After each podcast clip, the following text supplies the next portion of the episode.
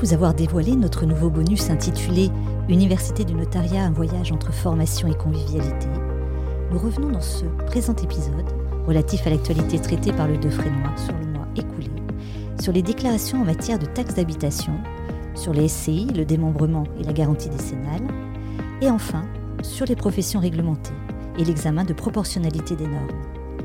Alors, sans plus tarder, épisode 10 de la difficulté de conseiller.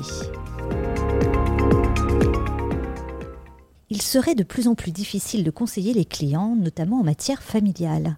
C'est le constat que l'on peut tirer du témoignage de maître François Letellier, qui relève, depuis une vingtaine d'années, une difficulté relative au choix d'un régime matrimonial, tant la jurisprudence connaît d'évolution, avec pour conséquence une insécurité juridique des conventions matrimoniales. Par ailleurs, le droit patrimonial de la famille lui-même se complexifie, en particulier en raison de nouveaux actifs qui s'y trouvent intégrés et dont la nature juridique est encore débattue. Les crypto-monnaies en sont un parfait exemple. Dernière illustration, avec une anomalie difficile à expliquer aux héritiers qui se trouvent déshérités, lorsqu'un époux attente à la vie de son conjoint et qu'il peut valablement bénéficier d'un avantage matrimonial, dès lors qu'ils ont adopté le régime de la communauté universelle avec attribution intégrale aux survivants. Le conseil dispensé par les praticiens est donc bien une mission toujours délicate.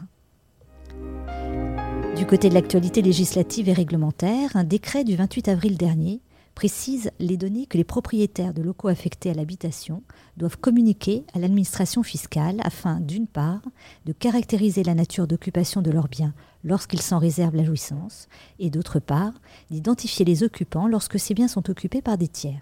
La déclaration doit être transmise avant le 1er juillet 2023 pour la première fois, puis annuellement avant le 1er juillet si des changements sont intervenus par l'intermédiaire du service Gérer mes biens immobiliers, accessible depuis l'espace sécurisé des propriétaires sur le site impôt.gouv.fr.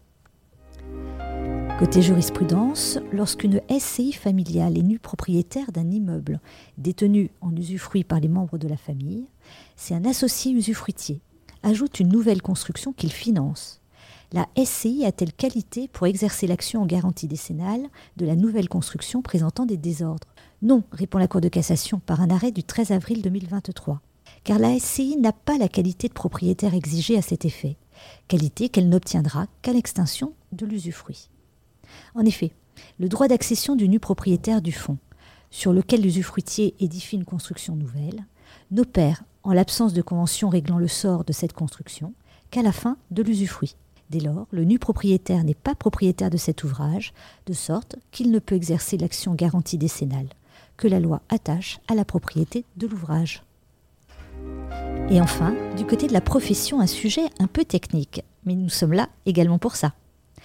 Une circulaire de Matignon du 24 avril 2023 a pour objet de mettre en œuvre l'obligation imposée par la directive européenne du 28 juin 2018 d'instaurer un examen de proportionnalité dans l'évaluation des projets de normes limitant tant l'accès que l'exercice d'une profession réglementée.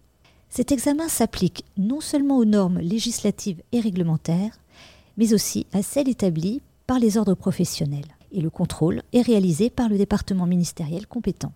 Il s'agit de s'assurer que ces dispositions garantissent la réalisation de l'objectif poursuivi, sans excéder ce qui est nécessaire pour l'atteindre, au regard de la nature, du contenu et de l'effet de la mesure envisagée. Dans un délai de six mois suivant leur adoption, la DGE, la Direction générale des entreprises du ministère de l'économie, est chargé de notifier à la Commission européenne ces dispositions limitant l'accès à la profession réglementée ou leur exercice, ainsi que leur justification. Ces dispositions, ainsi que les raisons pour lesquelles elles ont été considérées comme justifiées et proportionnées, sont consignées dans la base des données des professions réglementées et rendues accessibles au public. Un rapport de synthèse sur la mise en œuvre et l'exécution de la directive, présentant les observations des États membres et des parties prenantes intéressées, devra être produit par la Commission au plus tard le 18 janvier 2024 et tous les cinq ans par la suite. Si vous souhaitez les approfondir, retrouvez tous ces sujets développés sur la base L'Extinso ou en feuilletant les articles du Defrénois et du Defrénois Flash, en particulier sur le kiosque l'extinso.fr. Je vous donne rendez-vous le mois prochain. Alors, à bientôt!